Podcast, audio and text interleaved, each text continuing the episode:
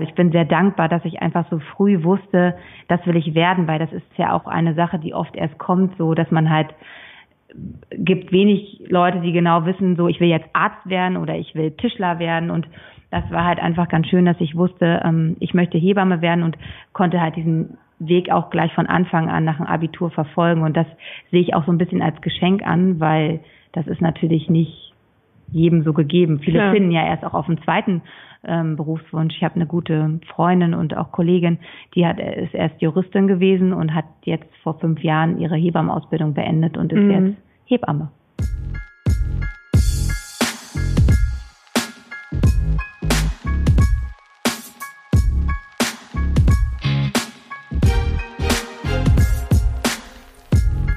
Und herzlich willkommen beim Role Models Podcast, dem Podcast, bei dem wir inspirierende Frauen zu ihrem Leben, ihrer Karriere und dem, was sie auf dem Weg gelernt haben, interviewen. Mein Name ist Isa.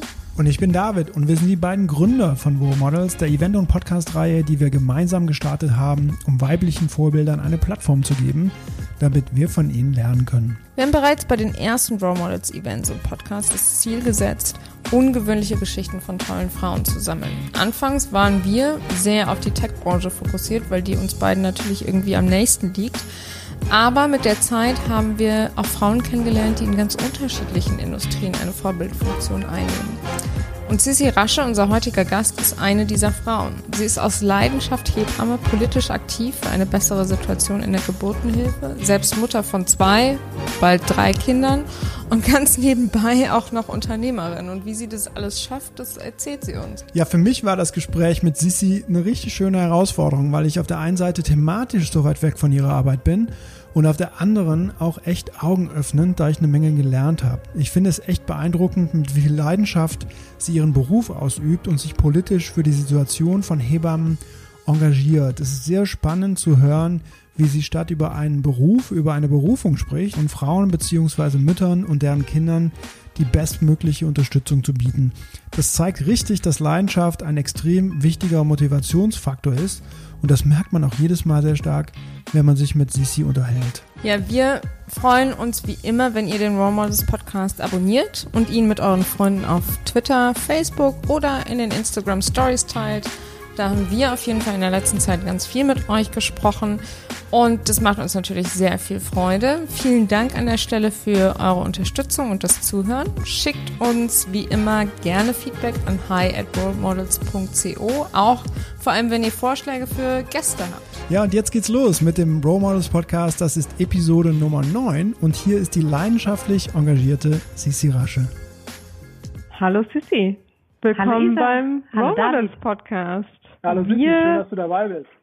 Ja, wir haben heute eine ganz spezielle Folge, weil zum einen äh, sitzt David nicht mit am Tisch, sondern ist bei sich zu Hause und wir sind über Skype live zu ihm geschaltet.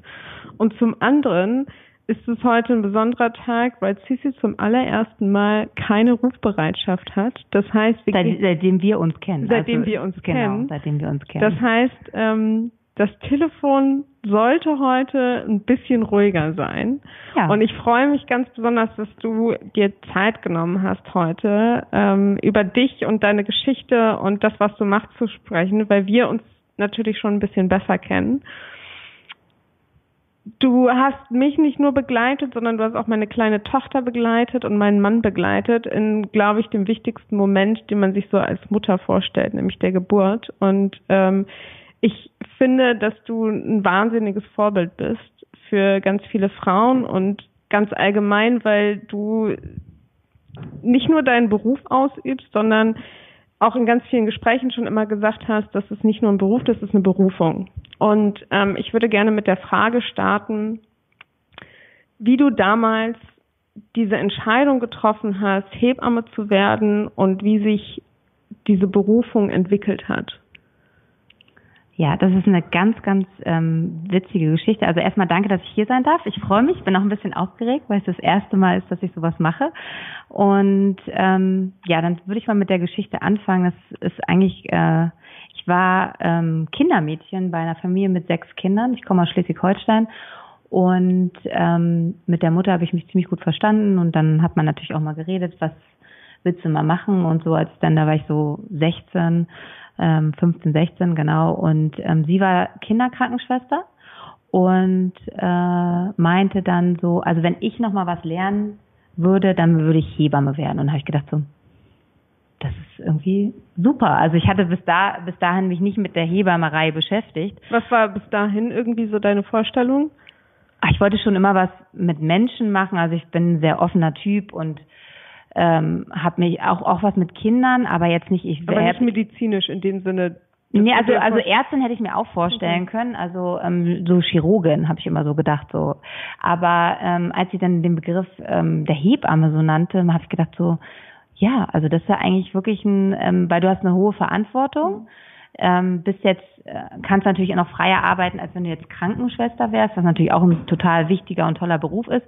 Ähm, und dann war das ganz äh, günstig, weil der Nachbar meines Großvaters ähm, Oberarzt in äh, einer Frauenklinik war und natürlich dadurch der Weg in den Kreißsaal für mich ähm, sehr viel einfacher war als 16-Jährige, als wenn ich jetzt mich erstmal für ein normales Praktikum dort beworben hatte. Und dann habe ich ihm davon erzählt, dass ich total gerne meine Geburt sehen möchte, damit ich einfach mal weiß, wie das so ist. Und dann habe ich gleich in den nächsten Ferien was waren die Osterferien, das weiß ich noch, Osterferien waren das, habe ich ähm, ein Praktikum in der Frauenklinik äh, in, in Sachsen-Anhalt, war das in Stendal gemacht, weil da leben meine Großeltern.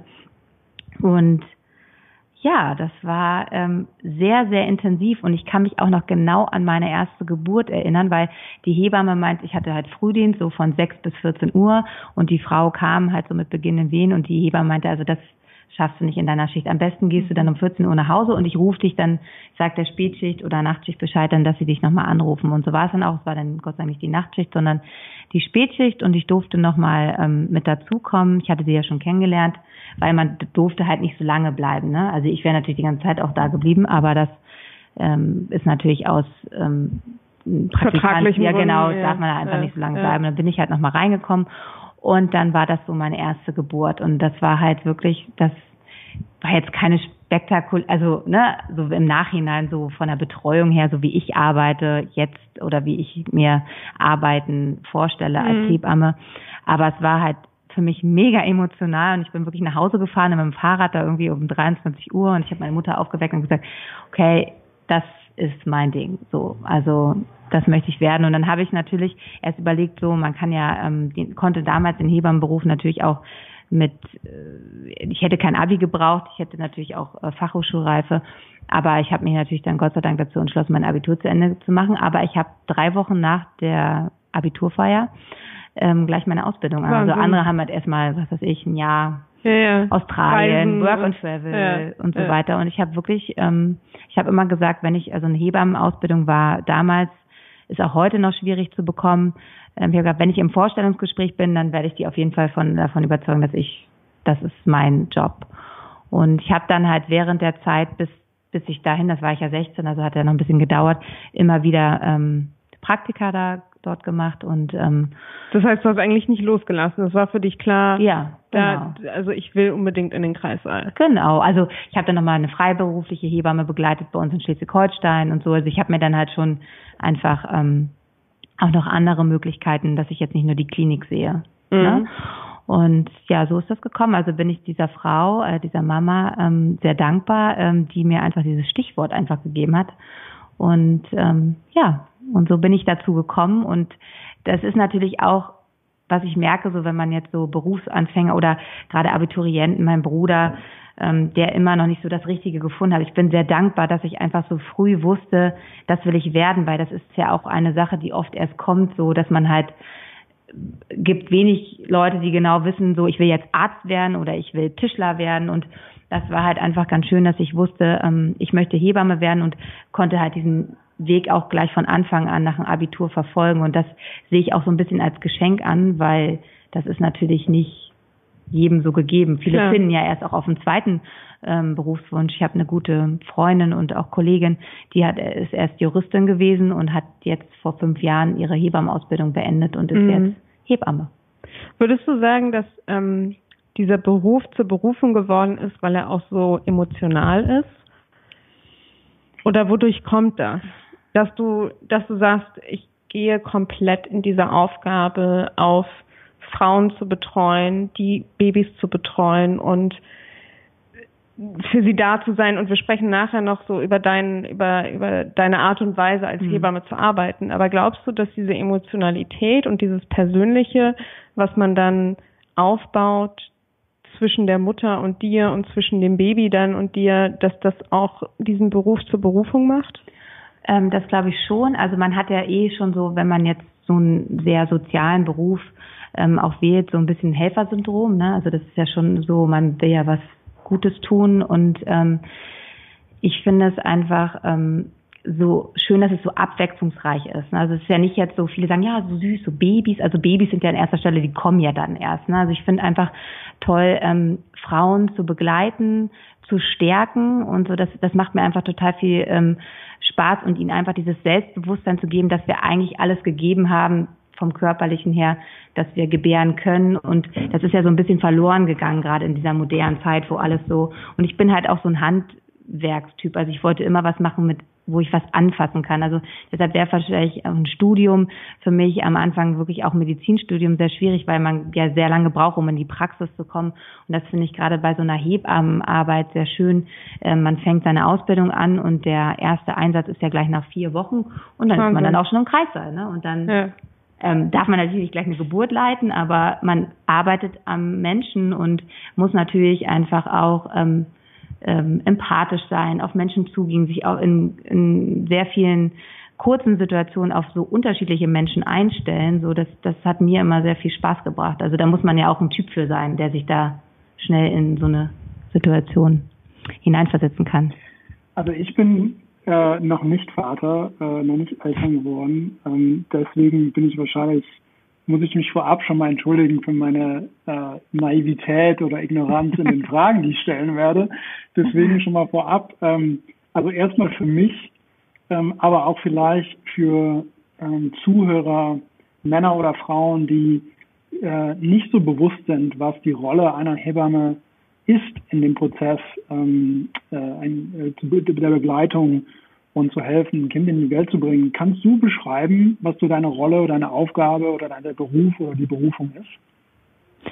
Naja, also das habe ich eben schon so ein bisschen angeschnitten, dass es halt, dass es mir ganz wichtig ist, dass ich Frauen halt in dieser, also man, man setzt sich natürlich meistens das erste Mal mit einer Hebamme auseinander, wenn man halt einen positiven Schwangerschaftstest hat oder vielleicht auch schon in der Kinderwunschplanung. Also ich hatte ähm, gestern gerade sehr witzig eine E-Mail, da schrieb mir eine, ja, ähm, äh, ich verfolge dich auf Instagram und habe auch von dir schon gelesen und ich würde so gerne in zwei bis drei Jahren schwanger werden und ob man sich jetzt schon mal anmelden kann. Da habe ich auch gedacht, oh Gott, das wäre schrecklich. Das fängt ja schon an wie mit den Kindergärtenplätzen und Schulen, die einfach fehlen, hier in Berlin und natürlich auch äh, deutschlandweit. Ähm, aber normalerweise melden sich die Frauen bei mir ähm, mit, äh, mit positiven Schwangerschaftstests, wenn sie vernünftig sind, weil ähm, das weiß man ja leider auch nicht. Ähm, jetzt habe ich gerade ein bisschen den Faden verloren. Ähm, was hast naja, wie so deine Rolle aussieht, ne? Genau. Also in der Betreuung und genau, also das fängt halt an, ne, dass man da halt natürlich in der Frühschwangerschaft finde ich das wichtig, eine Hebamme zu haben. Viele denken ja immer, da hat die ja, die kommt erst danach, wenn das Baby da, ist, um halt um das Baby zu kümmern. Ich finde das halt einfach auch gerade, wenn man das erste Mal schwanger ist, das ist ja auch eine ganz starke emotionale Veränderung und man ist erstmal so, oh Gott, will ich das jetzt schon und so. Und das ist einfach schön, wenn man da wirklich auch einen Ansprechpartner hat, weil diese Gefühle sind ja ganz normal. Also die sind ja nicht schlecht. Also viele haben dann auch mal Angst, das zu sagen, weil man dann ja auch so, oh Gott, jetzt, ich wollte gerne ein Baby, aber jetzt bin ich schwanger und äh, kriege ich das jetzt alles hin und so. Man hat dann ja schon Ängste und Sorgen. Und da finde ich es einfach ganz, ganz wichtig, ähm, einfach einen Ansprechpartner zu haben, mit dem man sich einfach auch wohlfühlt. Das heißt ja auch nicht, dass ich jetzt die passende Hebamme für alle Frauen bin, sondern es gibt ja ganz viele unterschiedliche Hebammen für ganz viele unterschiedliche Frauen. Aber dass man, das ist mir halt so wichtig, dass es gerade was passiert, was so schade ist, dass es halt nicht mehr die Wahlmöglichkeit gibt. Also du kannst dir heute nicht mehr vielleicht drei Hebammen angucken, ähm, wo du halt wirklich auch ein gutes Gefühl bei hast, weil das ist ja auch einfach sehr, sehr intim und da muss man natürlich schon auch einen Menschen haben, wo man sich auch ein bisschen einfach, dass, dass ich mich da fallen lassen ja, kann, ne? Ja. weil man einfach sehr intime äh, Gespräche führt und auch ähm, Körperstellen voneinander sieht, wo man natürlich sich auch einfach fallen lassen muss. Und was du ja ansprichst, die Situation ist ja auch so, dass du dir als Schwangere momentan gar nicht aussuchen kannst, welche Hebamme du für dich für dich auswählst, ne? Weil die Situation so schwierig ist, für Frauen überhaupt eine Hebamme zu finden, die dass man froh ist, Zeit dass man eine hat. Genau, Ja. dass man froh ist, dass man eine hat und ähm, ich glaube, deswegen ist halt auch diese eins zu eins Betreuung so wahnsinnig wichtig und umso schlimmer, dass die einfach irgendwann wahrscheinlich nicht mehr so gegeben werden kann oder gegeben sein kann, ähm, weil diese Phase vor der Geburt so intim ist, so angstbesetzt, so emotional Hm. und man jemanden braucht an der Seite, der der, der, der einfach auch eine Antwort gibt, ne? Mhm. Oder auch einfach nur mal ähm, das Gefühl gibt, ja, ich bin da und ich höre dir zu und das reicht ja meistens äh, schon in, in so de, dieser Frühphase zumindest. Also ich kann ja auch hier immer nur aus persönlicher Sicht stellen, es gibt wahrscheinlich auch viele Kolleginnen von mir, die halt das noch nicht so wichtig finden, am Anfang auch schon eine Betreuung zu haben. Ähm, ich finde es auch gerade ein großes Thema, was ja Gott sei Dank jetzt auch immer mehr und mehr zum Thema wird, sind ja auch Fehlgeburten, die natürlich und da hat man auch ein Anrecht auf Hebammenbetreuung und deshalb ist halt gerade dieser frühe Kontakt zur Hebamme auch so wichtig, ähm, dass Frauen da halt einfach nicht allein gelassen werden. Auch viele Kollegen habe ich immer schon gehört, die finden das immer nicht so witzig, wenn sich Frauen vielleicht mit ein, zwei Hebammen und sehen es halt eher persönlich. Ich sag, habe ich heute auch, ich hatte heute gerade ein Vorgespräch für eine Betreuung, habe gesagt, also wenn du das Gefühl hast, oder auch ich möchte das einfach sagen können, dass das zwischen uns nicht passt, dass man sich da nicht äh, böse Gezwungen ist, ne? fühlt. gezwungen fühlt, wir sind jetzt hier schon einen gleichen Vertrag eingegangen, dass man einfach sagen kann, um, vielleicht äh, ist da doch noch jemand anderes, der einfach ein bisschen, das hat ja nichts mit der Kompetenz der Hebamme zu tun, sondern einfach ist ja auch einfach eine Sympathiefrage, ne? Mhm. So, so wie mit, Ja, klar. Man ist ja schon einfach auch eine, ich sag auch immer, das ist ja, man ist ja näher dran als enge Freunde für eine gewisse Zeit, ne? Also man ist im Schlaf, also so, man ist ja schon auch sehr in, intim mit dem Paar, weil man natürlich Schwingungen mitkriegt, die, die man ja vielleicht auch aus seinen engsten Freunden nicht immer Ja. oder Familie oder so. Das ist so, man ist ja schon für eine kurze Zeit so ein Mitglied. Ja, definitiv. klar, ich, meine, der ich, kann, ich kann das ja nur, ich kann das ja nur bestätigen und ich glaube, dass deswegen die der Beruf der Hebamme so essentiell ist, weil Frauen, also werdende Mütter wie werdende Väter, eine absolut emotionale Phase da durchgehen und da können Familienmitglieder und Freunde und Freundinnen manchmal gar nicht zur Seite stehen, ähm, weil die viele Dinge gar nicht nachempfinden können. Und, ne, was du auch gesagt hast, einige Themen sind halt auch Tabuthemen, ne, die man vielleicht nicht so einfach mit Freunden und Familien teilt. Und da eine Person an der Seite zu haben, die das nachvollziehen kann und die dann natürlich auch noch das Expertenwissen hat, ähm, ist, ist ein Luxus, ne, würde ich halt auch sagen. Ja, also ich meine, ne, wir reden von Sex in der Schwangerschaft, Sex nach der Geburt, Ausscheidung, das sind ja alles auch so Themen, die sind jetzt auch zwischen Mann und Frau immer so. Also man wächst ja auch, wenn man, wenn man jetzt, kannst du jetzt ja wahrscheinlich auch bestätigen, wenn man dann schwanger ist, dann eine Geburt durchlebt, das ist ja schon auch äh, für eine Paar nochmal eine Veränderung, weil man sich natürlich auch in ähm, sehr extremen Situationen sieht, wo man halt vorher halt auch vielleicht gedacht hat, so, oh, das muss jetzt nicht jeder von mir sehen. Ne? Also Ja. das finde ich auch immer. Und da jetzt Das kommst du klingt so da. für mich, ne? also du hast, du hast gemacht, du meintest eben, du erwähntest ähm, schon, schon jetzt mehrmals so auch diese Intimität, die dann entsteht zwischen, äh, zwischen den Beteiligten und auch, dass äh, intime Gespräche kommen oder dass ähm, man auch so die Körper sieht der, der anderen ähm, Person. Das hört so, klingt so für mich, als würde das so eine riesen Vertrauensbasis ähm, erfordern. Kannst du ein bisschen erzählen, wie du es schaffst, mit den Leuten, die du arbeitest, so ein Vertrauen aufzubauen? Also das ist ja natürlich nicht jetzt gleich beim ersten Gespräch da, aber ich finde halt, was ich äh, ja auch schon gesagt habe, ich fange sehr früh mit der Betreuung an und mir ist eine äh, eine regelmäßige Betreuung einfach wichtig. Ne? Also auch wenn am Anfang sind ja noch ganz andere Fragen, da geht's ja nicht gleich um Kindererstausstattung oder ähm, Geburt, sondern da fängt man halt erstmal mit anderen Themen an, das heißt Schwangerschaftsbeschwerden, ähm, ja auch gerade die emotionale äh, Seite. Und ich finde, das, das kommt dann von ganz alleine und man merkt natürlich auch einfach schnell, ob die Chemie stimmt so. Und ich glaube einfach, dass ich ganz gut zuhören kann und dass dass ich natürlich auch so vom Typ her so äh, jemand bin, dass man, deshalb habe ich ja auch diesen Beruf äh, für mich gefunden, dass ich da einfach ähm, Frauen mir wirklich ein großes Vertrauen entgegenbringe und das natürlich auf die Zeit wächst. Das fängt natürlich dann nachher auch wieder an, dass man natürlich so eng miteinander ist, dass natürlich auch das Gehen wieder schwierig wird. Das muss man auch langsam gestalten, weil ähm, man gewöhnt sich natürlich an so regelmäßige Besuche im Wochenbett und das Wochenbett ist ja dann auch irgendwann vorbei und ähm, da muss man sich auch erst wieder entwöhnen, ähm, weil das geht ja nicht ewig so weiter. Schön ist natürlich, wenn, wenn man Familien einfach wieder sieht, wieder betreut. Ne? Also ich habe dieses Jahr eine Frau zum vierten Mal betreut. Das ist natürlich toll. Da kommt man rein und da fängt man natürlich ganz anders an, weil man einfach, man kennt die Kinder, man kennt ja auch schon die Omas und so. Das ist einfach, das ist schön. Und das, das erhoffe ich mir auch einfach, dass es natürlich, ähm, dass ich meinen Beruf einfach so weitermachen kann und einfach Familien auch wachsen sehe, ne? dass es dann oft nicht hoffentlich beim einen Kind bleibt, aber auch eine Familie, die die leider aus natürlich Gründen, ähm, die konnten nur ein Kind kriegen.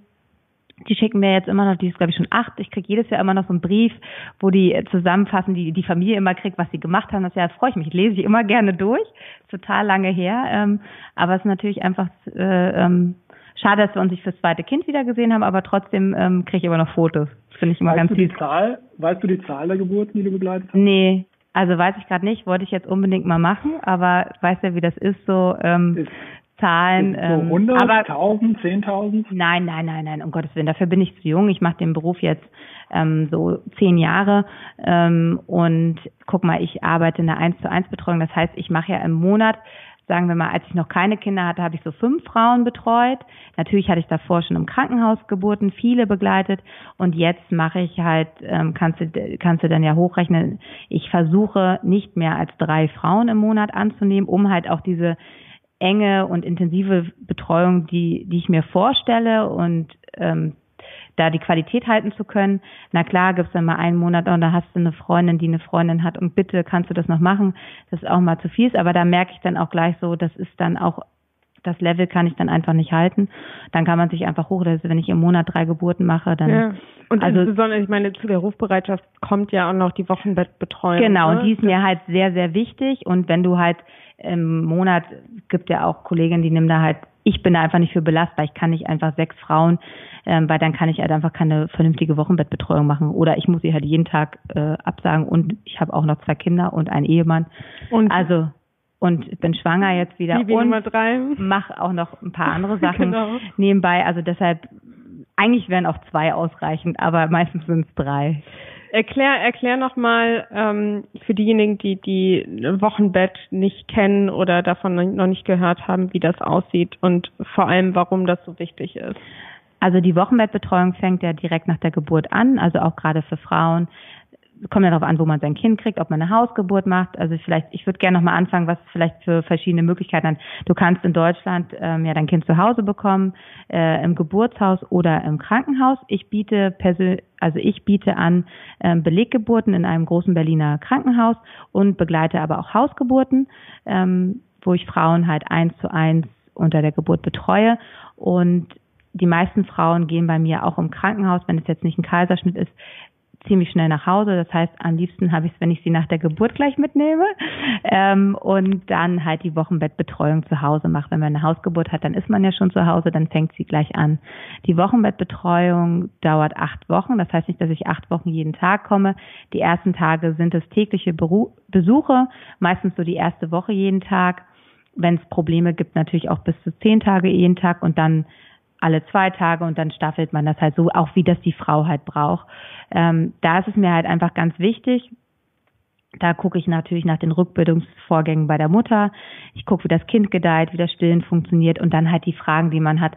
Da gehört auch eine Trage, also welche Trage benutzt man, Babybaden, Babypflege, ähm, Schlafen, also dieser ganze, also es sind schon ziemlich viele Themen und die kann man natürlich nicht in 20 Minuten ähm, abhaken. Und Mhm. die Frage, wie es dir jetzt geht oder wie es dir ging im Wochenbett, die möchte ich natürlich nicht rhetorisch stellen, sondern ich möchte natürlich auch wissen, ähm, wie das halt so ist. Und das ist gerade so das Problem, dass wir halt in der Wochenbettbetreuung so eine schlechte Vergütung haben, dass man eigentlich 20 bis 30 Minuten bleiben könnte und das, das schaffst du natürlich nicht. Ja. Also vernünftig ein Baby zu wiegen, es in Ruhe auszuziehen, kommu zu kommunizieren, mit den Kind dir genau anzugucken, das alleine dauert ja schon, also das kriegst du auch selten in 15 Minuten. Also wenn man das schön machen will und das, den Anspruch hat man ja an sich selber äh, und das ist natürlich traurig und daran zerbrechen und verzweifeln natürlich gerade viele Hebammen, weil das einfach nicht möglich ist. Und ich finde, die Wochenbettbetreuung ist natürlich besonders wichtig, weil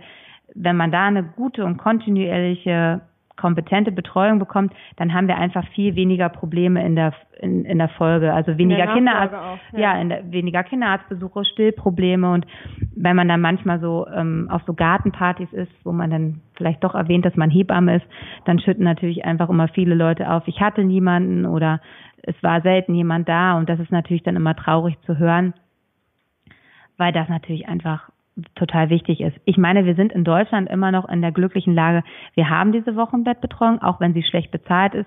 Guckt man rüber nach Amerika, in andere europäische Länder, da gibt auch Schweden und Dänemark, da gibt es das gar nicht. Mhm. Na, also wir haben, dass die Krankenkassen diese Betreuung bezahlen, deshalb will ich jetzt nicht immer zu sehr meckern. Ähm, aber die Vergütung müsste halt angepasst werden, weil ich fahre ja auch durch ganz Berlin. Also ich bin jetzt keine ähm, des Bezirke, also ich habe schon mehr Bezirke, die ich anfahre. Ich sitze halt unheimlich viel im Auto, ne? Und ähm, da verdiene ich natürlich kein Geld. Lass uns mal auf die auf die politische Situation eigentlich des Berufsstandes Hebamme eingehen. Ähm, du hast am Hebammen, internationalen Hebammentag finde ich, super Interview gegeben und ähm, da nochmal darauf hingewiesen, wie schwer es eigentlich ist für Hebammen momentan den Beruf aufzu auszuüben, aber natürlich auch für, für werdende Weiß Mütter. Ich schon gar nicht mehr. Auch für werdende, ich, ich erinnere mich sehr gut an das Interview, auch für werdende Mütter überhaupt so eine Betreuung zu bekommen. Jetzt mal die Frage so aus, aus meiner Sicht und vielleicht auch interessant für, für, für die Zuhörer, wie konnte es so weit kommen, dass die Situation momentan so, so, so schwierig ist? Also das ist jetzt keine Situation, die von heute auf morgen gekommen ist und auch nicht seit letztem Jahr erst. Das ist wirklich eine schleichende, ähm, ein schleichender Prozess gewesen, der leider so ist, dass sich Hebammen einfach immer sehr viel aus der Hand äh, also nehmen lassen. Ne? Also ähm, es ist auch eine schwierige Beruf, äh, Beruf, äh, Berufspolitik-Situation. Wir hatten verschiedene Verbände. Es gab den Bund, der, den, also die gibt es immer noch. Es gibt verschiedene Berufsverbände. Und dadurch, dass jeder auch immer so ein bisschen sein eigenes Süppchen ko kocht, war da jetzt nicht so ein Strang, dass man gemerkt hat, so okay, klar wollen wir alle das eine, dass die Hebammenbetreuung weiter da ist, aber es war nicht sehr professionell. Ich will mich da jetzt bitte nicht, ähm, also entschuldigt, wenn da sich Kolleginnen jetzt angegriffen fühlen. Ich habe nie Berufspolitik gemacht fühle mich da auch auf jeden Fall nicht in der Lage zu und würde sowas immer gerne auch an Fachpersonen. Also ich kann natürlich ähm, meine Hebammenarbeit beschreiben und sagen, was wichtig ist und was wir brauchen. Aber solche Sachen würde ich an Leute, die Verhandlungen führen können, abgeben. Und das ist, glaube ich, einfach ein Fehler gewesen, die die äh, der den Verbänden jetzt so ein bisschen auf die Füße fällt, obwohl die es vielleicht nicht so sehen, dass man da sich halt einfach externe Leute mit rangeholt hätte. Aber da sind auch Hebammen einfach immer so ein bisschen ja, naiv würde ich jetzt auch einfach sagen, so ähm, du kannst dich nicht in so eine Ver äh, Verhandlungsreihe äh, setzen mit einem Politiker und da hast du keine äh, Person, die dich halt berät. Das mhm. geht nicht. Das kannst du als das ist nicht, es sei denn, ich habe jetzt noch eine zweite Ausbildung und bin jetzt vielleicht noch ähm, Lobbyist und mhm. Hebamme, mhm. dann geht das vielleicht. Wenn du sagst, dass, ähm, dass, du, dass du lieber dieser Berufspolitik Fachleuten übergibst und dass du lieber äh, deinen Beitrag leite, leite, ähm, äh, gibst, indem du beschreibst, was für den äh, Beruf von der Helferin wichtig ist und was ihr braucht. Was ist das, was wichtig ist und was braucht ihr? Also die Vergütung muss einfach angepasst werden. Ne? Also die, ähm, wir haben jetzt gerade das Thema Wochenbettbetreuung eben gehabt. Ähm, für einen Wochenbettbesuch, ähm, der ist jetzt für gesetzlich Versicherte ich will jetzt nicht genau auf die Zahlen, das ist auch mal so ein bisschen mit Zuschlag, wenn du jetzt am Wochenende habe, kriegst du zwei Euro mehr oder äh, so, ne? Also mhm. der ist als unter 40 Euro für einen Wochenbettbesuch, egal wie lange er dauert. Das heißt, eine Hebamme, die vielleicht sehr, sehr intensiv arbeitet, ich finde, der müsste anders abgerechnet werden. Man müsste pro halbe Stunde sagen, okay, jetzt sagen, würde einfach sagen, okay, dann schreiben alle auf, wir bleiben hier irgendwie länger, aber es gibt wirklich einfach, wenn du eine Stillberatung machst, vernünftig, dich, dir mal auch mal angucken willst, wie das Kind trinkt, damit du das Problem siehst. Ja, das kannst du nicht beurteilen, indem du fünf Minuten da bist. Du musst dir schon eine Stillmahlzeit angucken. Da kannst du dann nicht einfach irgendwie 35 Euro kriegen. Davon musst du noch die Steuern abziehen, die ähm, äh, das ist einfach zu wenig für einen Hausbesuch. Ne? Also das heißt, die Vergütung musste angepasst werden.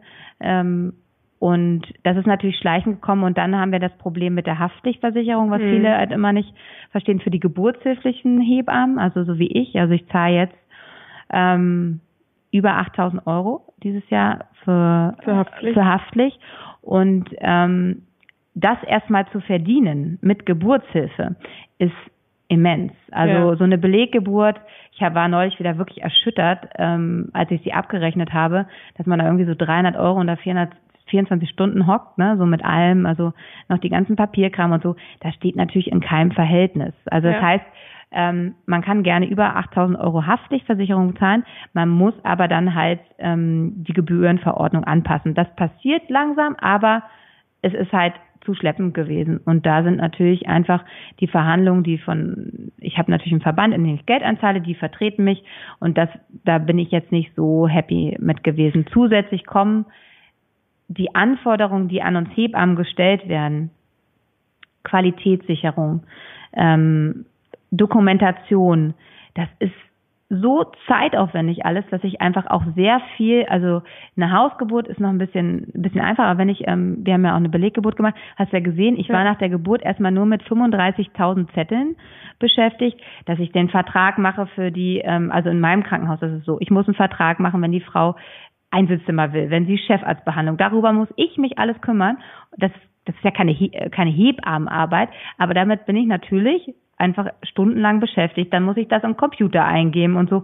Das heißt, meine Arbeit an der Frau nach der Geburt, die ich eigentlich machen will, die mache ich und natürlich auch. Ist, ja, ne? also aber ich bin halt auch einfach viel mit Papierkram ja. beschäftigt, der mir dann auch nicht wirklich bezahlt wird. So und das, da denke ich halt so, dafür habe ich ja jetzt nicht diesen Beruf gelernt, um mich halt mit tausend Verträgen ja. äh, auseinanderzusetzen. Und diese ganze Administration, die da jetzt gerade anfällt, also Qualitätssicherung ist gerade mein größtes Problem, wo ich auch wirklich darüber nachdenke, ähm, nur noch Privatversicherte und Selbstzahler, was ja auch viele Ärzte machen, weil ich eine, ich bin ja eine, ich bin ja ein Einzelunternehmen, ich bin eine Person und muss einen so hohen Qualitätsstandard erfüllen, wie man jetzt für ein Krankenhaus in einem Katalog, wo ich halt denke, das muss ich in meiner Freizeit tun, der ist, wird nicht bezahlt und ich muss noch wieder sehr, sehr viel Geld zahlen, um diese Qualitätsstandard zu bekommen, also dass das halt einfach zertifiziert wird.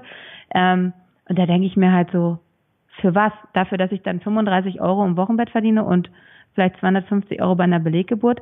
Das ist halt so, ich muss ja auch davon leben. Also ich mache den Beruf nicht, weil ich reich werden will und ich will, äh, ich möchte nur angemessen für meine gute Arbeit bezahlt werden. Und da überlegt man dann schon mal, ob man mhm. einfach überlegt, das würden ja auch Leute momentan privat bezahlen für eine gute Arbeit. Aber das ist natürlich auch immer schwer, weil es gibt natürlich Leute, die es nicht leisten können und man will jetzt ja nicht nur aber darauf wird gerade, läuft es halt gerade hinaus, dass sich natürlich die Leute, die sich das finanziell leisten können, sich so jemand wie mich einfach bezahlen können und dann diese super Betreuung haben, aber die natürlich finanziell nicht so gut dargestellt sind, Schwierigkeiten haben, ja. dann jemand zu finden. Alleine eine Rufbereitschaftspauschale zu bezahlen. Und das ist natürlich eine Entwicklung, die einen sehr traurig macht. Und natürlich, ähm, du hast eine Tochter geboren, ich habe eine Tochter geboren, nun bin ich noch Hebamme. Wenn meine Tochter mich nicht ganz scheiße findet, kann ich ihr helfen. Aber ähm, es ist, der, ist eine der ältesten Berufe oder mit der älteste Beruf.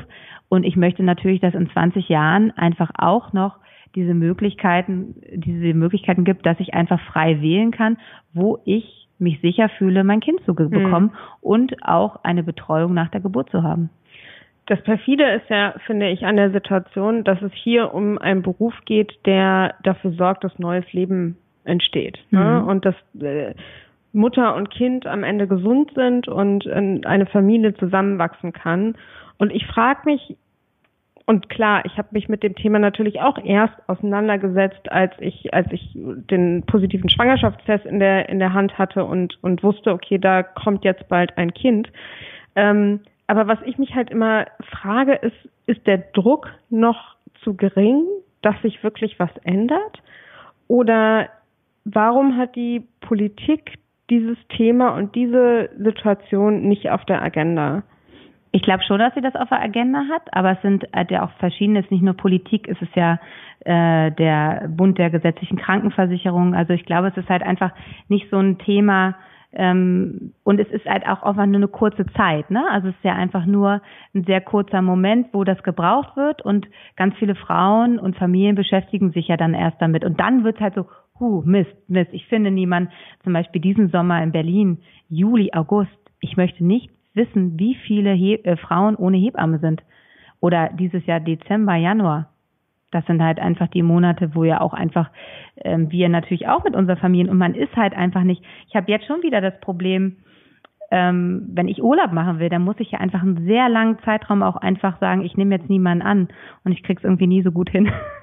Das ist wirklich einfach schwierig, ne? Weil man ist dann ja nicht einfach sagt, okay, jetzt ist heute vorbei und dann mhm ja, das ist halt schon ein sehr komplexes Thema und ich glaube, es betrifft halt nicht nur die Politik, äh, sondern halt auch einfach die, die, äh, den, Verbu den, äh, den Verbund der gesetzlichen Krankenkassen und das, das fängt ja bei der Hebamme an und geht weiter mit der Erzieherin, wo wir das nächste Problem, wir haben das Wichtigste, was wir haben, also unsere Kinder, die natürlich auch mal uns sichern sollen, die Rentenbeiträge wieder reinbringen, äh, das ist ja schon, dass man keinen Kita-Platz, also es ist ja schon wirklich schwierig, ähm, sich dafür zu entscheiden, jetzt eine Familie zu gründen, weil die Rahmenbedingungen einfach momentan total schwierig sind. Also ich glaube, dass wir da einfach auch ein bisschen geschlafen haben, also mhm. in vielen Positionen. Wir haben in Berlin jetzt einfach was weiß ich, wie viele tausend Kita-Plätze zu wenig. Ne? Und das ist natürlich, und ich möchte mein Kind natürlich nicht in eine überfüllte, ich will, das ist ja gut betreut, das ist das Wichtigste, was ich habe.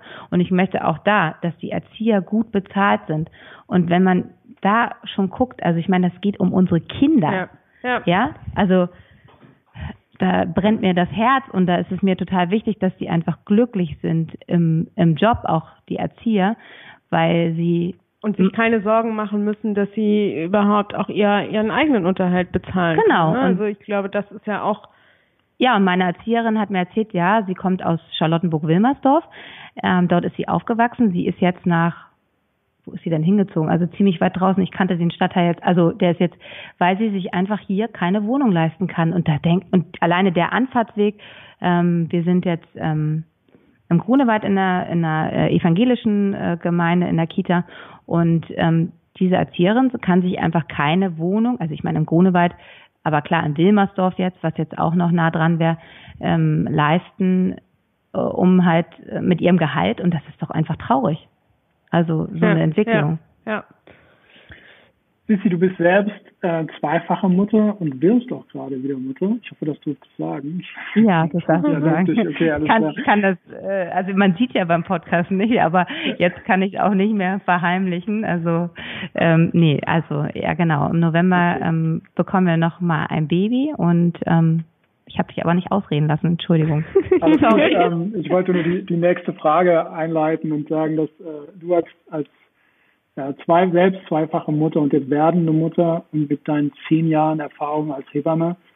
Ähm, was sind, also falls jetzt werdende Eltern, werdende Mütter zuhören, ähm, was sind so Erkenntnisse, vielleicht zwei, drei Erkenntnisse, die du hast aus dieser Zeit als Hebamme, äh, zehn Jahre als Hebamme, aber auch als zweifache Mutter, die du weiterbringen kannst oder weitergeben kannst, weiterteilen kannst mit den Leuten, die hier zuhören? Der Schuster hat die schlechtesten Schuhe, weißt du doch, David. Ja? Nein, ähm, also ich bin ja ein totaler Bauchmensch. Also ähm, ich finde es ganz ähm, wichtig, dass man halt, weil auch meine Kinder super oder unsere Kinder sehr, sehr unterschiedlich sind. Ähm, da kann ich gar nicht so, da, da, ich sage ja auch immer meinen Frauen so, ich hatte wirklich ein Kind, was super geschlafen hat und das andere habe ich wirklich gefühlt zehn Monate alle zwei Stunden gestillt. Ne? Also da habe ich jetzt nichts anderes gemacht, weil man ja immer so nach dem Patentrezept sucht als ähm, junge oder werdende Eltern. Ich will das ne, also es geht ja ganz viel immer um Schlafen und ich hatte zwei so unterschiedliche Kinder und bin total gespannt, was da jetzt kommt, äh, dass ich da jetzt nicht sagen kann, ich habe jetzt bei dem einen Kind was anders gemacht. Ich habe da nichts anders gemacht, aber die eine, der eine war halt einfach ein guter Schläfer und die andere ähm, brauchte halt äh, sehr, sehr viel Muttermilch und ähm, da hatte ich auf jeden Fall große Augenringe. Also ich habe, ich bin schon ein Mensch, der sehr auf sein Gefühl achtet. Natürlich habe ich das Glück natürlich auch noch ein bisschen Fachwissen damit zu haben, dass ich natürlich mir nicht so viele Gedanken mache, wenn es jetzt um Krankheiten geht und so, dass ich da ein bisschen äh, vielleicht ein bisschen entspannter bin.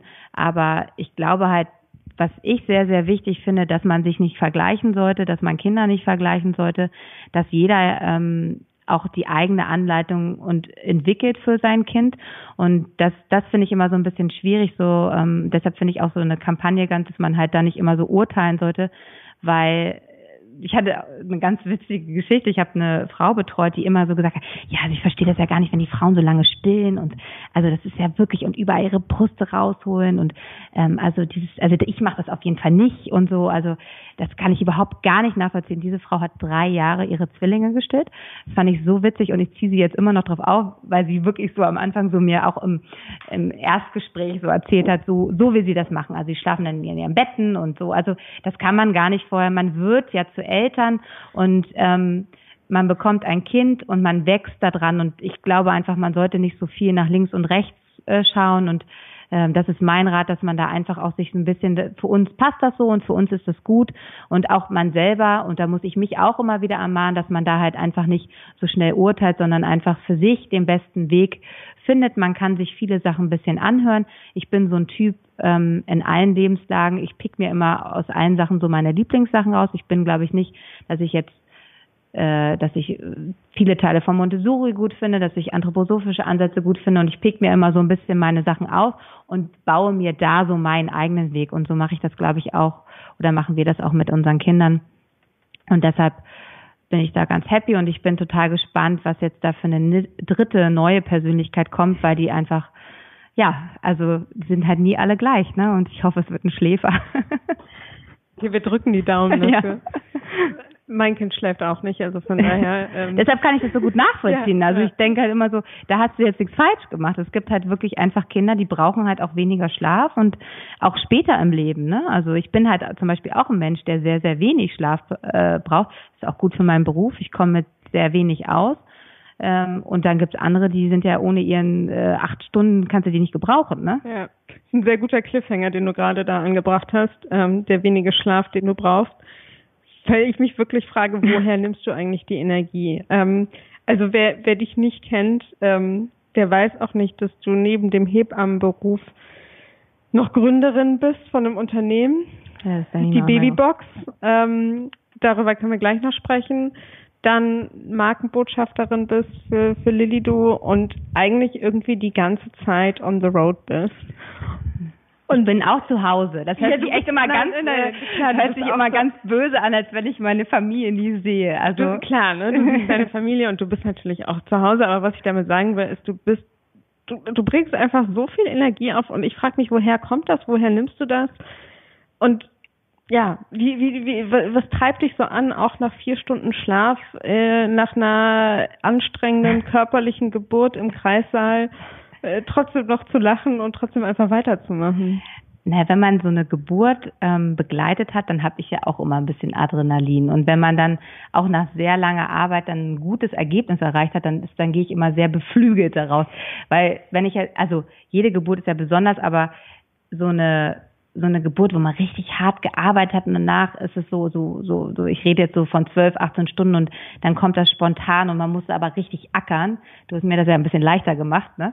Ähm, das ist natürlich dann auch mal denkt man so, ja, da habe ich jetzt auch richtig richtig was gemacht und das äh, dann geht man da fährt man auch beflügelt nach Hause oder neulich war ich wirklich so kaputt, aber es war noch Ladies Dinner, habe gedacht, ich habe eh Hunger, also ich sehe zwar nicht so hübsch aus, aber ich gehe da jetzt einfach noch hin und ähm, esse noch eine Kleinigkeit und schnacken mit den Mädels. Das war das war sehr schön. Aber natürlich habe ich auch äh, Momente, wo ich einfach äh, nicht weiß, wo hinten und vorne ist und ich habe nicht immer die aufgeräumteste Wohnung, wie vielleicht viele andere Leute, wo ich hinkomme. Da bleibt es bei mir dann äh, immer hängen äh, und mein Schreibtisch ist ein Chaos hoch 10, weil da auch immer die Leute fragen, wie machst du das alles? Also ich meine, mein Schreibtisch wirklich, ich habe auch ähm, sehr große Probleme, alle, die mich näher kennen, ähm, Rechnung zu schreiben. Ich arbeite sehr viel umsonst. Äh, das ist äh, ein Thema, was ich auf jeden Fall angehen muss weil ich einfach dann mit diesen Dingen nicht hinterherkomme. Ich arbeite zwar viel, aber ähm, ja, also ist auch gut und gerne, die Kinder sind ein Jahr und dann äh, schreibe ich eine Rechnung. Und das ist natürlich äh, nicht der Sinn der Sache. Ne? Ähm, von daher muss ich mich da auch noch ein bisschen besser organisieren. Ich habe ähm, war schon als Kind immer jemand, der, wie, wie sagt man, bunter Hund, ne? Also ich habe einfach viele Sachen. Viel gemacht, viel ausprobiert. Viel ausprobiert, viele Sachen gemacht. Ich bin super gern mit Menschen zusammen und ich bin sehr, sehr dankbar, dass ich jetzt in den letzten Jahren, ich habe ja auch sehr, sehr hart dafür gearbeitet, dass ich einfach auch so Dinge ergeben, dass ich jetzt mit Lilly Du gemeinsam arbeiten kann. Das macht mir einfach Spaß, weil äh, das ein tolles Produkt ist und das mit weiterzuentwickeln und ähm, das ist das, das ist einfach toll und die Babybox war einfach immer schon mein, ähm, ich hatte Erzähl mal, was die Babybox ist. Genau, also ich habe ähm, vor einem Jahr ein Unternehmen gegründet, ähm, was, also ich äh, das, okay, ich fange jetzt mal von vorne an. Ich hatte halt seit vielen Jahren immer die Idee, dass ich halt sehr viel mit Erstausstattung Frauen berate und die dann immer zu allen möglichen Dingen hinchecke. Und da habe ich irgendwie gedacht, oh, es wäre irgendwie schön, wenn ich das einfach selber auch machen könnte äh, und diese Dinge zusammenbringe weil ähm, wo, warum sollte ich die woanders hinschicken, wenn ich das auch selber zusammenstellen kann? Und die Babybox ist noch ein Baby. Ähm, die gibt's halt, wie gesagt, jetzt erst ein knappes Jahr ähm, und ich mache das zusammen mit einer Partnerin, die gut in Zahlen ist. Ich kann gut aussuchen, was gute Produkte für Babys sind, aber sie macht einfach diesen Background, der mir halt nicht so liegt. Also das, die schreibt die Rechnung. ähm, und ähm, ich habe halt meine Lieblingsprodukte ist momentan nur Kleidung, ähm, die ich halt empfehlen würde oder immer seit zehn Jahren sozusagen empfehle oder ich auch getestet habe mit meinen Kindern und so in eine Box sozusagen zusammengepackt, ähm, um diese diese Masse, die es halt gibt, ähm, da so ein bisschen zu minimieren und und auch die Fragen zu beantworten, die die meisten Eltern in den ersten Wochen haben. Was ja. ziehe ich meinem Kind Was überhaupt ziehe ich dem Kind an? Und ähm, mir ist es auch ganz, ganz wichtig, dass mein äh, Sinn von Nachhaltigkeit klar. Secondhand finde ich auch total äh, wichtig und ich habe ja auch Babysachen von meinen Kindern, aber dass man halt vielleicht einfach Produkte, die ähm, fair produziert sind, die ähm, äh, bio sind, die, äh, die einfach da, wo auch jeder sein Geld bekommt. Ne? Also ne, wenn ich jetzt im großen, ich will jetzt keine Namen hier nennen, aber wenn dann Body einfach vier Euro kostet, dann wissen wir halt einfach, da bleibt ähm, nicht viel über für den, der ihn genäht hat. Und das ist mir halt total wichtig und das finde ich auch Nachhaltigkeit, dass man halt für seine Kinder ähm, gute ähm, Erstlingsausstattung kauft, aber wenig. Also es braucht halt einfach nicht 35.000 Jäckchen und Hosen, sondern dass man da auch ganz bewusst Geld ausgibt. Und da sind einige am Anfang immer so ein bisschen skeptisch und denken, okay, ähm, jetzt kommt mein Lieblingswort, ähm, der Schlütli, alle, die mich kennen. Das ist ein neugeborenen Jäckchen, was über die Seite äh, geknöpft wird.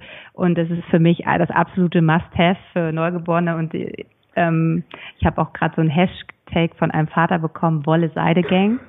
Sind wir? Er hat gesagt, kann man sich auch super tätowieren, meinte er schon so Wolle äh, Seide auf beides Pass auf beide Hände. Oder so T-Shirts ja. bedrucken. Genau. Und ähm, da sind dann natürlich erstmal alle so ein bisschen erschrocken, okay, das kostet jetzt über 40 Euro und das ist so ein kleines Jäckchen. Aber wenn man das dann in der Benutzung sieht, dass es einfach das Produkt ist und davon brauche ich einfach nicht fünf, sondern zwei, die ich halt wechseln kann, dann sind dann doch, sehe ich, ähm, irgendwie haben sie dann doch immer die drei Sachen an und glaube, das kannst du auch bestätigen, ja. dass man halt diese, die, man wechselt halt dann einfach in diesen Farbkombinationen. Farbkombinationen, die kann man gut kombinieren. Das ist mir auch total wichtig. Neugeborene sind so rein und schön, die brauchen jetzt keine Prints und keine grellen Farben, sondern die, ähm, da bin ich sehr ähm, so da sollte man einfach diese wunderschöne Schönheit mit schlichten Sachen unterstützen und dann leuchten sie noch viel mehr. ähm, und das habe ich mit der Babybox gemacht. Ähm, und das ist alles noch im Aufbau gerade. Und ähm, ich mache das ja neben meiner Hebammerei und meine Partnerin neben ihrem Job. Und ähm, ja, wir versuchen das so gut es geht und äh, machen Babyschritte. Aber ich finde es schon eine sehr, sehr schöne Sache und es macht mir unheimlich viel Spaß. Hat dich, was hat dich dazu angetrieben, diesen Schritt zu gehen? War das die Idee und du hast gesagt, ich mache das jetzt einfach? Oder hat, hat dieser Denkprozess länger gedauert? Ja, die Idee hatte ich ja äh, schon immer so im Kopf und Marina, ähm, die dann, mit der ich das jetzt gerade mache, die dann äh, Mutter geworden ist, meint, äh, und sie war so, um das kurz so ähm, ein bisschen auszuholen, die war oder ist eine sehr erfolgreiche ähm, Geschäftsfrau gewesen und war jetzt nicht so in diesem Schwangerschaftsding. Ich habe sie immer so sehr gelassen. Die hatte auch ihre Vorstellung, geht nach drei Wochen wieder arbeiten und stillt nicht und was weiß ich. Also wir sind im Endeffekt vom geplanten Kaiserschnitt in einer ungeplanten Hausgeburt gelandet. Und ich habe sehr viel, die war schon vorher ähm, eine gute Freundin von meinem Mann und wir haben uns dann angefreundet. Und ich habe diese komplette Erstausstattung habe ich eigentlich für sie gemacht. Also ich habe sie an die Hand genommen und das mache ich natürlich, also wir sind zusammen dann losgegangen, weil wir uns einfach gut kannten. Äh, und dann meinte sie so, also ganz ehrlich, also da gibt's ja noch mehr so Persönlichkeiten, die so lost sind und das ist einfach, macht Spaß und du hast mir einfach gezeigt, wie ich halt einfach das Geld auch gut investiere und nicht irgendwie diesen ganzen Massenkram habe. Und da hat sie dann gab sie dann entscheidenden Impuls gesagt, okay, das müssen wir irgendwie für mehr Menschen zugänglich machen. Und das merke ich halt auch gerade, ich kann ja nur so wenig Frauen betreuen und ich möchte halt gerne auch über die Babybox einfach so ein bisschen mein Wissen halt einfach weitergeben, deutschlandweit natürlich, ähm, weil ich einfach nicht alle Menschen beraten kann und äh, das das mache ich gerade damit. Das ist noch nicht so ganz so professionell, wie ich mir es vorstelle. Ich würde gerne vielleicht mehr Videos drehen, damit ich natürlich auch als Hebamme da noch ein bisschen mehr beraten kann, weil mir das super viel Spaß macht und immer wenn ich im Laden stehe, ich stehe natürlich nicht jeden Tag im Laden, also wir haben einen Laden in Berlin und einen Online-Shop und immer wenn ich da bin, dann meinen natürlich auch meine Mitarbeiterin, auch immer so, weil ich dann natürlich gleich äh, die ganze Hebammen-Ding und was vom Stillen noch und so, das das macht mir halt und super viel Spaß, ja. ne? Und das merkt der Kunde natürlich auch und das würde ich halt gerne einfach noch ein bisschen mehr Menschen zugänglich machen, gerade auch in der jetzigen Situation, in der wir uns gerade mit der Hebammenproblematik befinden. Mhm. Also du hast zehn Jahre, du hast es eben Hebammerei genannt, äh, zehn Jahre bist du jetzt Hebamme und seit einem Jahr jetzt auch Gründerin, Unternehmerin. Das klingt so für mich, als würdest du so zwei unterschiedliche Muskelgruppen so ein bisschen trainieren und auch nutzen. Ähm, in der in der Muskelgruppe ähm, Unternehmerin und Gründerin, was sind so neue Dinge, die du da lernst, ähm, die die du vorher als Hebamme noch nicht noch nicht konntest oder wusstest oder oder ähm, ja noch nicht trainiert hast oder die Muskeln da noch nicht hattest? Ja, dass das, ähm, also ich bin jetzt äh, sozusagen immer so, wenn du als Heb, also so wie ich als Hebamme, bin ich auch so eine One-Man-Show. Jetzt habe ich eine Partnerin, dann haben wir eine Angestellte, also so die, alleine dieses so nicht nur für mich alleine verantwortlich sein und dieses ganze drumherum. Also ich muss mich ja nur in so kleinen, kleinen Sachen organisieren, ne, was mir schon viel. Nun habe ich das Glück, dass Marina, meine Partnerin, halt diesen ganzen, das, was ich nicht so gut kann, das macht sie. Ähm, aber es ist natürlich so, ich habe mir vorher, war mir einfach nie bewusst, wie viel ähm, Arbeit dahinter ist. Und eigentlich ist das ja schon ein Fulltime-Job, ne? Und das jetzt natürlich jetzt mit Familie und Kindern deshalb haben wir uns einfach auch dazu entschieden, das einfach in Babyschritten zu machen. Und ähm, wir sind jetzt gerade, wir merken einfach gerade, dass wir da auf was Gutes gestoßen sind. Und ich glaube, das hat eine gute Resonanz. Wir haben super viele Baustellen noch, die wir verbessern können. Aber ähm, es geht halt nicht schneller. Und wenn ich mache mir da jetzt, weil ich bin in erster Linie weiterhin Hebamme und das mhm. möchte ich auch sein, weil ich glaube, das kommt auch einfach in dem in dem Business-Konzept so rüber, dass ich das auch bin. Also ich könnte natürlich jetzt komplett umsatteln, aber das würde mir halt einfach total fehlen und diese Betreuung nah an den Frauen zu drehen und das, dieses Unternehmen äh, zu gründen, das ist mir total wichtig und deshalb ähm, machen wir das einfach in kleinen Schritten und ich glaube, dass man auch in diesen kleinen Schritten gut ähm, wachsen kann. Aber es ist natürlich so, sich mit Datenschutz, äh, ähm, mit Website, diesen ganzen, also da sind ja so viele Fragen, Verpackungen zu verschicken, wie am besten. Also das ist so, das habe ich mir alles ein bisschen einfacher vorgestellt und das auch natürlich ein YouTube-Video nicht erstmal so, dass man das mal so schnell drehen kann. Das äh, ja, habe ich mir auch ein bisschen einfacher vorgestellt. Wenn du dir so die deine Arbeit als Hebamme anschaust und jetzt auch als Gründerin, was sind so aus deiner Sicht die drei Fähigkeiten, die dich zu dem gemacht haben, wer du heute bist? Können wir die nochmal machen? Ich habe nämlich gerade hier die letzte Frage gelesen. Entschuldigung, können wir schneiden? Sorry. ja. Wenn wir uns die, äh, wenn wir uns die zehn Jahre als Hebamme und ähm, jetzt das eine Jahr als Gründerin und Unternehmerin anschauen, was ist aus deiner Perspektive so die drei Fähigkeiten, die dich dahin gebracht haben oder die dich zu dem gemacht haben, wer du heute bist? Ähm, ich glaube einfach, dass ich sehr früh äh, lernen musste, auch aus, aus meiner familiären Situation ähm, zu kämpfen. Also ich hatte das nicht immer so einfach und ich war halt immer so, ähm, ich habe es bei meiner Mutter gesehen, die war nicht so unabhängig. Also ich will jetzt nicht in die Tiefe gehen. Und für mich war immer ganz wichtig, ich möchte unabhängig sein. Das ist manchmal auch ein bisschen schwierig und was mein Mann und mich auch manchmal so ein bisschen, weil ich immer ganz stark das Bedürfnis habe, ich möchte das auch alleine schaffen können. Na, das ist auch nicht immer einfach in so einer Beziehung, weil natürlich das auch einfach, man kann auch Dinge zusammen schaffen.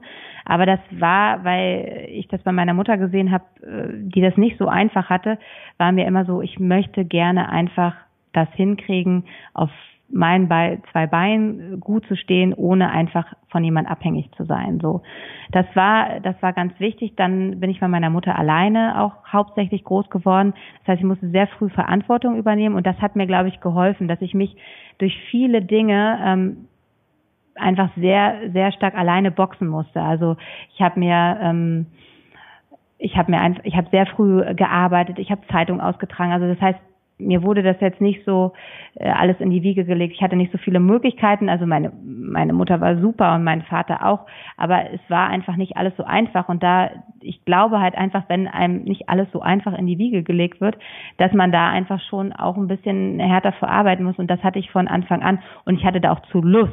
Also ich habe immer gerne gearbeitet und das ist auch jetzt noch so. Also ich gehe einfach unglaublich gerne zur Arbeit. Und ich glaube, wenn man da eine Sache gefunden hat, die man so gerne macht, dann ist das ja auch nicht wie Arbeit. Dann ist das ja auch einfach so, das macht mir Spaß und das brauche ich. Und das hat mich immer schon so mein ganzes Leben lang begleitet, dass ich die Dinge, die ich gemacht habe, einfach unheimlich gerne gemacht habe. Ich habe mir auch Nebenjobs gesucht, außer Zeitungsaustragen mit 13, das war jetzt äh, immer hart, äh, hatte ich einfach immer tolle Jobs und ich glaube dadurch, ich hatte immer ein Ziel und das ist jetzt, das hilft mir jetzt auch, glaube ich, einfach in, äh, mit der Gründung der Babybox, dass ich einfach wirklich auch ähm, auch wenn das jetzt gerade schwer ist und dann kommt wieder so, dann sind so viele Rechnungen und man weiß gar nicht, wie man das alles machen soll, dass ich aber einfach so sehr an dieses Ganze glaube, dass es dann doch immer irgendwie einen Weg geht, wie man das findet. Und wenn man eine Sache so sehr liebt, die man sich auch aufbaut, also ich glaube ja auch wirklich, das ist einfach echt eine super Idee und mir geht es nicht darum, dass ich damit irgendwann, ich möchte einfach, das ist auch ein bisschen wie mit der Hebamme, ich möchte das einfach weitergeben und dass ich möchte, dass Frauen auch hier, wenn sie da was kaufen, einfach rausgehen, wenn ich eine Box verkaufe und denke, ey, die hat jetzt echt tolle Sachen, die ihrem Baby anziehen kann und die wird damit nachher zurückkommen und sagen, ey, das, das habe ich auch die ganze Zeit angehabt, dann habe ich was richtig gemacht. Ne? Also es ist so eine Sache, dass ich von dem Produkt so überzeugt bin, mh, mm, äh, dass ich halt diese, diese Dinge tue, die ich so liebe. Mhm. Und ich glaube, das hilft ähm, einem sehr. Sondern ich mache das jetzt nicht, weil ich jetzt denke, vielleicht kann ich das ja irgendwann mal irgendwann mal viel Geld damit verdienen, sondern ich bin einfach so sehr davon überzeugt, dass wir das brauchen, weil es viele Online-Shops vielleicht schon gibt, aber äh, nicht die Kompetenz halt haben, dass man, dass ich halt auch wirklich sagen kann, damit arbeitet man täglich. Also und ich arbeite mit diesen Produkten einfach täglich. Du hast mal vorher in einem, in einem Interview, ähm, das ich gelesen habe, gesagt, du hattest ähm, ganz früh eine Mentorin, also eine erfahrene Hebamme, die dich im Prinzip begleitet hat. Mhm. Ähm, hast du zu der noch Kontakt? Wenn nicht oder wenn ja, ähm, mit wem mit wem sprichst du sozusagen über deine eigene berufliche Weiterentwicklung, über Themen, die dich irgendwie antreiben? Also hast du, hast du jemanden, der entweder als Mentorin oder als Mentor fungiert oder ein Vorbild, ähm, an dem du dich orientierst? Also Ulrike ähm, ist für mich immer noch ähm, meine Hebammen äh, Vorbild sozusagen. Ich habe sie damals kennengelernt in der Hebammenausbildung. Es gibt ja so Menschen, sage ich immer, ähm, die trifft man und da geht das Licht an. Also es ist wirklich so so eine Liebe auch. Also ich habe die gesehen und ich fand die so inspirierend, diese Frau. Und da ist wirklich einfach, ach, mein Herz lachte und wurde warm. Und sie ist eine äh, sehr bekannte Hausgeburtshebamme gewesen in Hamburg. Leider ist sie nach Spanien ausgewandert, weil sie keine Lust mehr hatte auf dieses Ganze. Hat sich da so einen alten Hof gekauft. Das ist auch echt wirklich, sie ist einfach eine unglaublich tolle Frau und macht da jetzt halt für auch Hausgeburtshilfe in Spanien äh, und hat das aber lange in Hamburg gemacht. Viele Leute kennen sie und sie ist einfach, die sie kennen und die vielleicht das ja auch hören und die wissen einfach, was ich meine. Also das ist einfach eine Frau, die oh, da ist einfach, also ja, und sie hat mich halt, und bei ihr war das auch das Gefühl, so dass sie mir das Wissen einfach weitergeben wollte und darüber war ich sehr dankbar. Sie hat mich dann auch ähm, mitbegleitet bei der Geburt meines äh, ersten Kindes. Da kam sie extra aus Hamburg mit ihrem alten Bulli hergefahren. ich habe eine Hausgeburt gemacht und ähm, wir haben jetzt sporadisch noch Kontakt, ne? Ähm, es gibt aber immer wieder Hebammen, die ich natürlich, weil ich Weiterbildung sehr wichtig finde, ich versuche mich eigentlich wirklich ähm, regelmäßig einfach weiterzubilden, weil sich immer so viel verändert und es natürlich, da trifft man natürlich sehr, sehr viel tolle ähm, Hebammen. Und eine ähm, äh, ist Eva Maria. Eva Maria, ich weiß gar nicht, wie alt sie genau ist, aber sie ist, glaube ich, älter, als ich jetzt denke, weil sie einfach so eine fitte Frau ist, eine ganz äh, tolle Hebamme die ich jetzt auch immer wieder bei Fortbildungen treffe und die mich so inspiriert und mir, wenn die mir ihre Geschichten erzählt, ich will jetzt unbedingt auch noch eine Fortbildung bei ihr machen. Das sind natürlich so Leute, wo man halt einfach denkt, so wow, ne? Also ähm, so möchte ich auch mal irgendwann sein, dass dann einfach junge Hebammen so an deiner an deinen Lippen hängen. Also ich habe ich hab sie auf der Hochzeit jetzt von äh, einer Hebammenfreundin getroffen und sie war da. Sie hat so bewegende Worte gesagt. Ich meine, die hatten, die hat, was weiß ich, die hat 10.000 Kinder auf die Welt geholt, äh, David. ähm, das ist natürlich ähm, total toll. Also gehören dazu, würde ich sagen, Eva Maria und Ulrike. Und jetzt im Businessleben natürlich einfach auch Leute so wie du. Ähm, und die ich als Frauen, ich habe viel in Berlin in der Gründerszene, ähm, durfte ich Frauen betreuen und wo ich mir natürlich einfach auch meinen Rat hole. Sie fragen mich um Rat und ich frage Sie um Rat. Das ist ganz genau. schön. Das ist so ein schönes Netzwerk, das wir hier aufgebaut haben und wo ich natürlich sehr, sehr viele Frauen bewundere, ähm, die Unternehmen aufgebaut haben und Mütter sind und so. Und ich finde das einfach schön, ähm, wie der Zusammenhalt da auch ist. Ne? Ja, absolut. Kann ich absolut unterstreichen. David, du wolltest also, noch reinspringen gerade. Ja, du erwähntest gerade so, was du von Eva Maria und Ulrike so mitgenommen hast in, in deinem Werdegang. Wenn jetzt ähm, diesem Podcast werdende Hebammen oder Frauen zuhören, die äh, eventuell Hebammen oder die mit der Idee spielen, Hebammen zu werden, was wären die drei Tipps, die du vielleicht auch als Proxy von Eva Maria und Ulrike weitergeben kannst oder vielleicht deine Tipps, die du, die du weitergeben möchtest, die so die wichtigsten Dinge sind, die man so also, beachten sollte. Ja, also dass man genau halt sich einfach solche, ähm, also ich glaube, hier beim Wissen ist ganz wichtig, dass es weitergegeben wird. Ich bin noch lange nicht am Ende ähm, zu lernen. Also das ist wirklich, ich merke das, auch wenn ich jetzt schon wirklich sage, ich habe ähm, schon ganz gut Berufserfahrung, aber ich lerne jeden Tag neu, weil die einfach Dinge passieren, ähm, die hatte man da so noch nicht. Ähm, und mir war es auch in der Hebammenausbildung sehr wichtig. Ich bin bei Ulrike zum Beispiel auch ähm, an den Wochenenden mitgegangen, wenn ich Zeit hatte. Also dieses alte Wissen, was leider jetzt einfach verloren äh, geht, weil natürlich diese Hebammen natürlich auch ähm, in Rente gehen und sterben und so weiter. Also dass man sich, also ich bin, deshalb sage ich ja, ich hänge wirklich bei Eva Maria an den an den Lippen, wenn sie mir erzählt und wenn sie mir Geburtsprozesse beschreibt ähm, die ich vielleicht in dem Sinne noch nicht so erlebt habe. Und das ist, äh, merke ich halt auch bei jungen Ärzten. Ärzten, Ärztinnen, mit denen ich arbeite, dass man halt diese, diese Menschen, die einfach so lange Berufserfahrung haben, das muss man halt einfach wirklich ähm, versuchen, sich an die so ein bisschen ranzuhängen.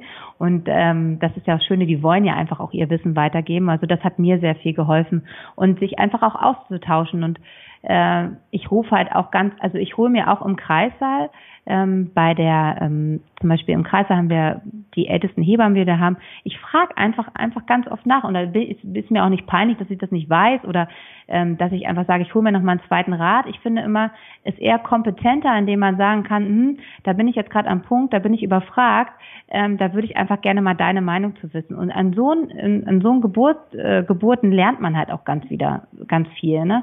Was kann ich da verbessern? Oder auch bei Stillsachen. Also ich tausche mich sehr viel aus ähm, mit meinen Kolleginnen, auch gerade mit älteren Kolleginnen, dass man da halt einfach diese Erfahrung ähm, die die einfach schon über Jahre einfach gesammelt und sagen, also Sissi, das ist ja jetzt, das hab so, das ist das habe ich schon ganz oft gesehen und ich habe es halt vielleicht noch nicht gesehen. Das finde ich halt wichtig. Also dass man schon einfach versucht, ähm, weil das ist auch immer ein bisschen schwierig. Man denkt ja, man kann das selber mal am besten. Und ich finde halt, es ist eher kompetenter, indem man halt sagt, ich arbeite natürlich auch mit sehr viel Berufsgruppen zusammen. Das würde ich auch jungen Hebern. Ich muss nicht alles selber perfekt können. Also zum Beispiel für mich ist eine Hebamme, die jetzt äh, Zusatzausbildung, Akupunktur, Homöopathie, Taping und so. Da, da, da wundere ich mich immer. Da muss man schon ein ziemlicher Brain sein, wenn du das alles sehr perfekt machen willst. Ähm, ich habe mich jetzt sehr auf Geburtshilfe und ich würde sagen, ich bin sehr ähm, fit, was Stillen angeht. Aber da gibt es natürlich Bereiche, so zum Beispiel wie Kurse, Geburtsvorbereitungskurse. Da habe ich einfach, das mache ich nicht. Ne? Das ist so, da muss man auch ein Typ für sein. Ähm, das machen andere Kolleginnen besser und ich finde halt, eine kompetente Hebamme weiß halt einfach nicht alles, sondern arbeitet mit äh, vielen Berufsgruppen zusammen, sei es auch Physiotherapie, Physiotherapeutin oder Kinderärzten, Kinderärzten ja. ähm, oder auch anderen Hebammen, die sich einfach auf eine Sache spezialisiert haben. Das finde ich ja persönlich immer viel, viel besser, wenn es da wirklich Leute gibt, die machen nur das. Ähm, und ähm, da bin ich einfach ein Typ, der einfach sehr viel mit Menschen zusammen, mit anderen Menschen zusammenarbeiten. Und das würde ich auch äh, meinen Hebammenschülerinnen oder Praktikantin, die ich habe, dass ich denen das immer sage, du musst nicht alles perfekt haben, entscheide dich für eine Sache, die du halt richtig gut machen willst und dann ähm, kann man, ist es eher wichtig zu wissen, wo kann ich eine Frau hinschicken. Ich arbeite zum Beispiel auch mit einer Stillberaterin zusammen, die das einfach, oh Gott, die macht das glaube ich auch seit 40 Jahren. Und die hat mir sehr, sehr viel beigebracht. Ähm, mittlerweile bin ich halt selber super fit, dass ich sie noch wenig anrufe, aber ähm, es gibt immer wieder Dinge, da rufe ich sie an und sage, Elke, ich brauche deinen dein Rat, ähm, wie siehst du das, um mich einfach nochmal ähm, rückzuversichern und dass ich auch den richtigen Weg gehe, weil sie einfach diese, die macht nur Stillberatung, sie hat sich darauf spezialisiert und ich fühle mich dann nicht äh, nicht kompetent, sondern ich sage einfach, ich äh, sage auch zu der Frau ganz ehrlich, ich würde mir noch mal gerne ähm, noch mal eine zweite Meinung einholen und dann können wir das gemeinsam entscheiden. Und das finde ich, das, das finde ich kompetent. Eine kurze Nachfrage zu, zu was, was du eben erwähnt hast. Du erwähntest eben, dass du ständig dazulernst und dich immer weiterentwickelst. Was ist so aktuell ein Beispiel für etwas, was du lernst? Ähm, ich habe eine Weiterbildung gemacht, äh, die heißt traditionelle Hebammenkunst ähm, bei Barbara Großfeld das war ähm, sehr, sehr intensiv für mich, weil man gewisse Dinge nicht in der Hebammenausbildung lernt, die super relevant sind, gerade was die Rückbildungsvorgänge geht, wie man da Frauen wirklich hilft. Und da war ich im ersten Fortbildungsblock, war ich wirklich, habe ich geheult, weil mir Dinge nicht beigebracht wurden, wo ich gedacht habe, das habe ich ähm, einfach ich will nicht sagen falsch gemacht, ne? Aber wenn ich halt die Frauen, die ich dann in der Zeit betreut habe und jetzt wieder sage, ich sage, wisst ihr, ich habe einfach mich weiterentwickelt. Ich habe eine ganz, ganz tolle Fortbildung gemacht, die ähm, ja auch jetzt nicht ein Wochenende war, sondern über Monate, die ich jetzt auch in Qualitätszirkeln, die kann man weiter, äh, also die werde ich weitermachen, wo man immer Intensivkurse jetzt macht, wo ich wirklich gedacht habe, so scheiße, wenn, um das mal so mhm. auszudrücken, wo ich einfach gedacht habe, so finde ich wirklich doof, dass uns sowas nicht beigebracht wird. Das ist schon ähm, essentiell für, ja. Ja, für, dein, genau. für deine und, Tätigkeit. Und das war wirklich so, buh, habe ich gedacht, so das ist jetzt drei Jahre her und da arbeite ich natürlich weiter noch dran. Und ähm, ja, da habe ich einfach gemerkt, so wie wichtig das einfach ist, ne, dass man sich halt einfach stillen, stillen verändert sich mache ich regelmäßige Fortbildung. Und für mich habe ich so ein bisschen entdeckt die Homöopathie. Ich würde jetzt nicht sagen, dass ich jetzt ähm, eine richtige Homöopathin bin, aber da ich das natürlich auch bei meiner Familie anwende, ist das so ein Thema, wofür mein Herz schlägt, ähm, wo ich mich weiterbilde, aber wo ich auch einfach mit richtig guten Homöopathen zusammenarbeite. Also da gibt es so Themenschärfe. Und dann, ähm, wie ich euch ja schon erzählt habe, ist die Geburtshilfe mein Herz, hat mein Herz. Ähm, ich würde gerne nochmal auf einen Punkt zurückgehen und ähm, den du, den du vorhin angesprochen hast, nämlich die, die, dein Ziel und dein Wunsch, dein Wissen weiterzugeben und nicht nur an die Frauen, die du jetzt hier in Berlin betreust, sondern eigentlich an alle werdenden Mütter und Väter in Deutschland. Und du hast vorhin darüber gesprochen, dass du mit der Babybox natürlich auch so ein bisschen jetzt guckst, wie kann man das, wie kann man das Wissen skalieren, was du mhm. hast über YouTube-Videos oder ähm, Blogbeiträge oder wie auch immer. Ähm, und ich würde gerne auf, auf, auf einen Punkt eingehen, der, glaube ich, ganz wichtig ist, ähm, nämlich deine Präsenz auch. Ne? Also du bist ja auf, auf Instagram total präsent. Man kann dich verfolgen, man kann Hebammen-Sprechstunden verfolgen, ähm, die du zusammen mit einer, mit einer Kollegin machst. Siehst du in, der, in, in dieser Art und Weise, dein Wissen weiterzugeben, siehst du darin die Zukunft? Und, und hast du dich dafür bewusst entschieden, so Präsenz zu, zu zeigen und so präsent zu, zu sein im, äh, auf Instagram oder, oder auf anderen Kanälen?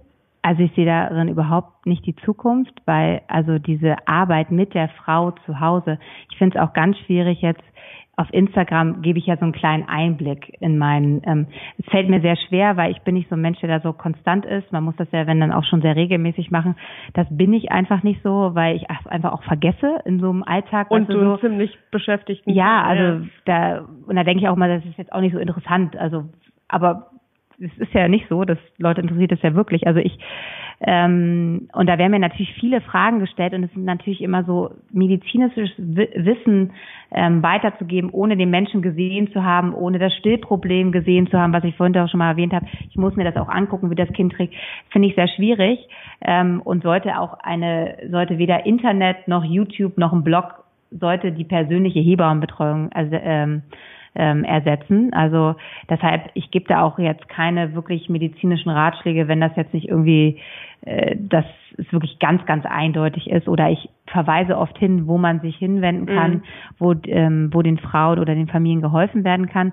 Da sehe ich jetzt nicht meine Funktion, sondern es geht eher so ein bisschen darum, dass man dass ich, wie ich lebe, genau, wie ich mhm. lebe, wie ich arbeite, aber ich mache da jetzt keine medizinische Beratung. Ich habe auch kein äh, Talent, was Schreiben angeht. Ich bin eher so ein deshalb so ein Podcast, das macht mir, merke ich heute, macht mir total Spaß. Also das ist äh, total nett mit euch. Vielen Dank nochmal.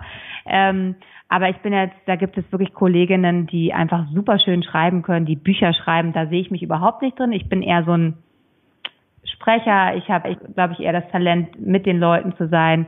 Ähm, da sehe ich mich überhaupt nicht. Und ähm, mit der Babybox habe ich halt eine Sache gefunden, wo man jetzt nicht so viel falsch machen kann. Also so, da kann ich einfach Wissen weitergeben, wo aber auch nichts kaputt geht. Also eine, eine kaputte Brustwarze von München nach Berlin zu, ähm, ohne was gesehen zu haben. Deshalb denke ich halt auch nicht, dass halt Skype-Hebammen und so weiter, ja. dass das halt die ja. Zukunft ist. Das ja. natürlich kann man mal aus Notsituation, so wie ich meine, aber wenn ich meine Frauen am Telefon berate, ich weiß ja, wie die Brust aussieht und ich habe die genau. Probleme gesehen oder das Baby, dann kann ich natürlich eine telefonische Beratung gut machen, aber es ersetzt weder YouTube noch Instagram noch Blog ähm, ersetzt eine persönliche Betreuung im Wochenbett in der Schwangerschaft und bei der Geburt.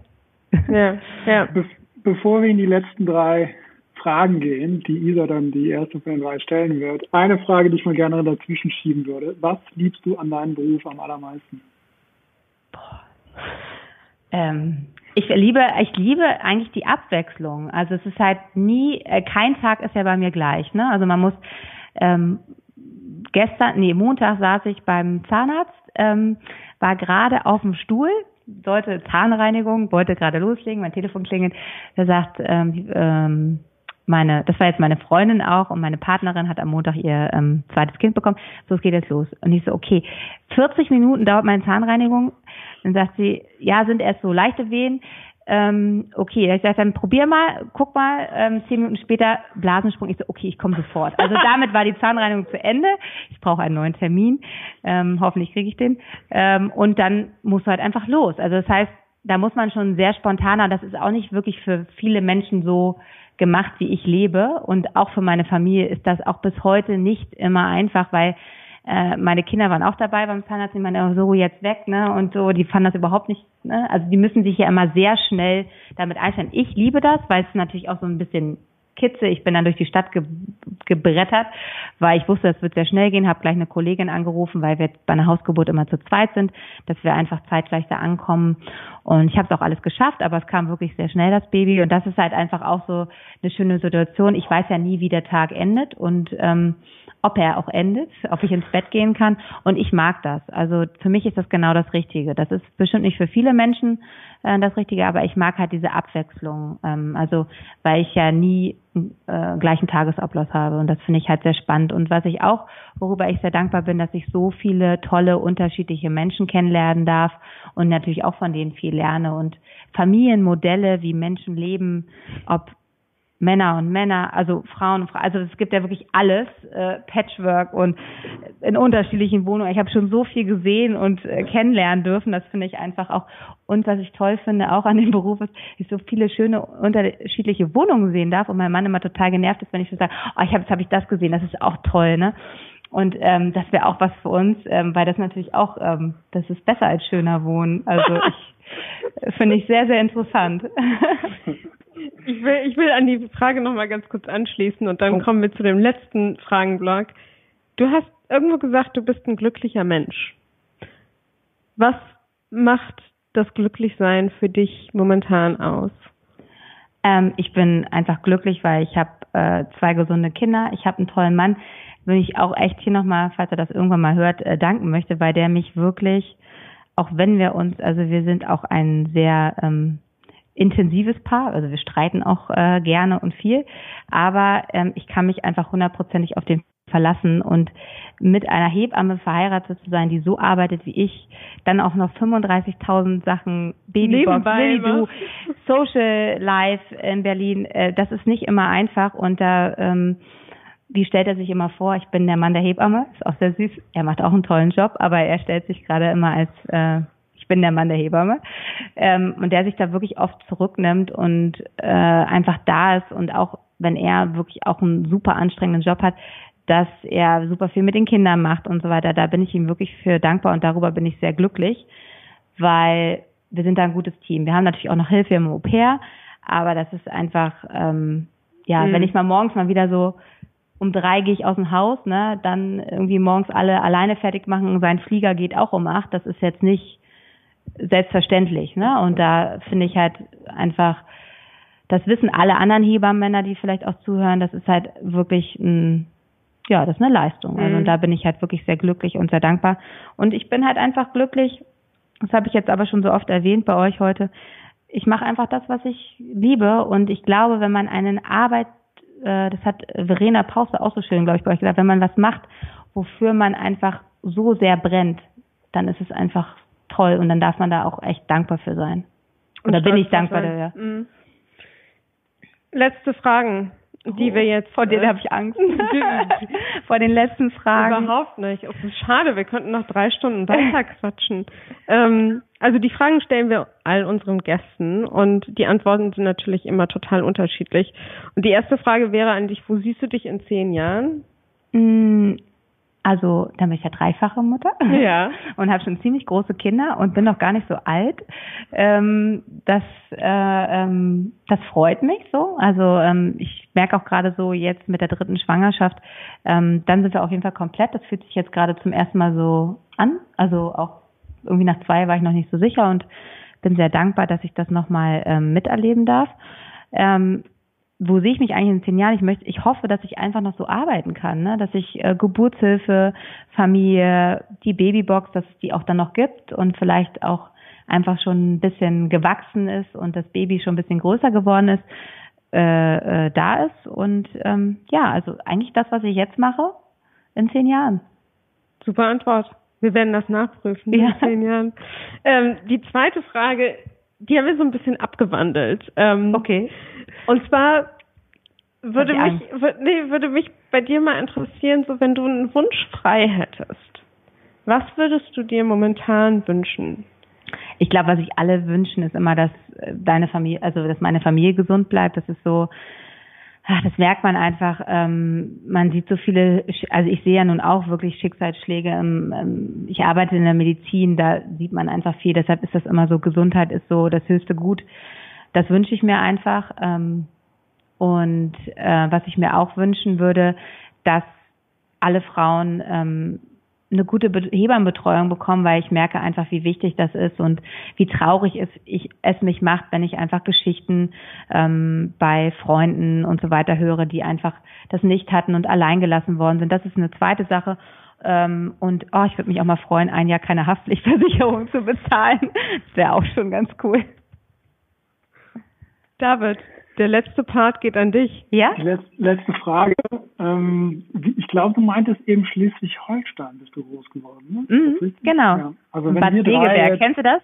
Ja, vom Namen ist das da, wo die Winnetou-Spiele herkommen? Genau, Karl-May-Festspiele. Ja, genau. Karl-May, sorry, ja, Karl-May, genau. Ja, Karl-May, Karl also wenn, wenn wir zu dritt jetzt virtuell oder visuell äh, mental zurückgehen äh, in die in die Vergangenheit nach Schleswig-Holstein und wir treffen die 14-jährige oder vielleicht nehmen wir sogar die 16-jährige mhm. Welchen Rat gibst du ihr mit auf den Weg? Also ich gebe mir jetzt als 16-jährigen Rat. Ja, oh, das ist auch wieder so eine schwierige Frage. Ähm, ja, also dass man halt einfach für das, was man was man gerne machen würde, kämpfen sollte und auch immer daran glaubt, um, ähm, auch wenn es halt nicht alles so einfach ist. Und ich glaube halt, für Dinge, für die man brennt, sollte man einfach weitermachen. Auch es war ja bei mir auch nicht so klar, ob ich Hebamme werden äh, kann. Und ich habe wirklich jede Hebammenschule in Deutschland ähm, angeschrieben. Und für mich war das einfach klar, dass ich das werden will und dass egal wer da kommt, dass ich die davon überzeugen will.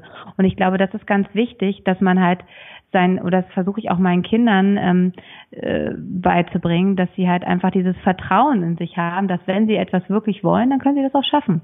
Ich glaube, das ist einfach ganz wichtig. Danke dir, Sissi, für das tolle, persönliche, offene Gespräch und deine Zeit. Wir haben ganz schön lange gesprochen. Wir haben lange gesprochen, es kam mir überhaupt nicht lange vor. Und wir vor. könnten noch länger sprechen. Ähm, also vielen Dank. Vielleicht noch für, für alle Zuhörerinnen und Zuhörer, wo kann man dich finden? Wo kann man also ich wohne in Berlin. Nein, also vielleicht, klar, die können auch Ach alle so, besuchen kommen. Genau. Aber. Ähm, wo kann man dich finden? Also ähm, viele fragen ja immer so, äh, also man kann mich als Hebamme immer anfragen. Ich werde natürlich jetzt im nächsten Jahr äh, ein bisschen weniger arbeiten, ähm, weil ich ein Baby kriege und die Babybox weiter ausbauen bin. Also einmal auf Instagram. Ich habe keine Homepage von mir selber als Hebamme, weil das alles natürlich immer, der Freundeskreis ist groß und deshalb ist es immer schwierig äh, sozusagen. Aber E-Mail ähm, kann man mich finden und ansonsten Hebamme Sissy Rasche auf Instagram und äh, über die Babybox äh, winzig und klein ähm, ist äh, unser Online-Shop und wir haben einen Laden ähm, neu, deshalb sage ich jetzt hier schon die neue Adresse, Fährberliner Straße 24. Ich bin so gespannt. Wir eröffnen Ende August ähm, äh, unsere neuen großen Räumlichkeiten und ich bin schon ganz, ganz gespannt, wie das wird und freue mich natürlich, ähm, viele Leute dort zu sehen und zu beraten. Vielen, vielen Dank und äh, alles Gute für all die, die Babys, die du jetzt noch betreust und betreuen darfst, für dein eigenes, was mhm. sich auf den Weg macht. Und äh, wir sind total gespannt, ja, was aus der Babybox wird und ähm, hoffen, dass vor allem, also das kann ich natürlich auch als Mutter jetzt sagen, hoffen, dass sich die Situation für Hebammen verbessert und vor allem auch, dass es weniger Mütter gibt, die sich darum Sorgen machen müssen, dass sie eine Betreuung bekommen. Äh, das ist ein langer Weg, glaube ich, und da muss viel gekämpft werden. Und Aber machbar. Machbar und ich finde es toll, dass du dich da mit so einer lauten Stimme und mit so viel Einsatz ähm, für, für, für einsetzt und, und, und dich und sozusagen auch. Das würde ich auch gerne nochmal sagen. Ich werde auch nicht aufhören. Also das ist wirklich ja. so eine Sache, das ähm, ist für mich ganz klar. Also die Haftpflichtversicherung ähm, wird mich jetzt nicht daran hindern, sondern ich möchte das auf jeden Fall weitermachen. Also ja. Und ich danke euch. Es war sehr, sehr schön. Mir kam es überhaupt gar nicht lange vor. Also ich könnte jetzt noch ein bisschen quatschen. Also es macht mir auf jeden Fall Spaß. Mein erster Podcast. Vielen Dank. Ja, dann werden wir vielleicht eine zweite Episode mal aufnehmen, wenn, dann, wenn das dritte Kind geboren, nachdem das dritte Kind geboren ist. Auch von meiner Seite, Sissi, vielen, vielen Dank. Es ist heute Abend Donnerstag, ähm, halb elf und ich glaube, das wollte ich mal erwähnen weil du trotz aller Herausforderungen, die tagtäglich siehst im Innenberuf der Hebamme, mit deiner ganzen ähm, äh, anderen Tätigkeiten, die du hast, dir trotzdem abends hier die Zeit genommen hast. Ich glaube, das wollte ich mal sagen für die Zuhörer, dass du auch so spät noch ähm, die, dir die Zeit genommen hast. Ähm, du hast mir persönlich auch einen Einblick in den Berufsfeld gegeben, wozu ich wirklich auch gar keine wenig wenig ähm, Informationen und Ahnung hatte. Deswegen auch danke da von meiner Seite für deine Offenheit ähm, für deine Großzügigkeit mit deiner Zeit ähm, und ähm, ja, freue mich, dich wiederzusehen. Ja, danke David. Liebe Grüße an dich und ich freue mich, dich bald live wiederzusehen. Freue ich mich auch. Vielen Dank, ja? Ja, danke. Ciao. Vielen Dank fürs Zuhören. Wenn euch dieses Gespräch mit Sissy gefallen hat, dann hört doch mal in unsere vergangenen Episoden rein. Zum Beispiel mit Pia Frei von Opinory Nora Wohlert und Susanne Hoffmann von Edition F oder Alle Will. Ja, und wir freuen uns natürlich, wenn ihr diesen Podcast abonniert auf Soundcloud, iTunes oder Spotify und dann auch mit dem Rest der Welt über Instagram, Twitter oder Facebook teilt. Wir nehmen Feedback wirklich als Geschenk an, also schreibt uns sehr gerne an hi at warmodels.co und auch wenn ihr Vorschläge für Gäste habt. Bis zum nächsten Mal, euer David und eure Isa.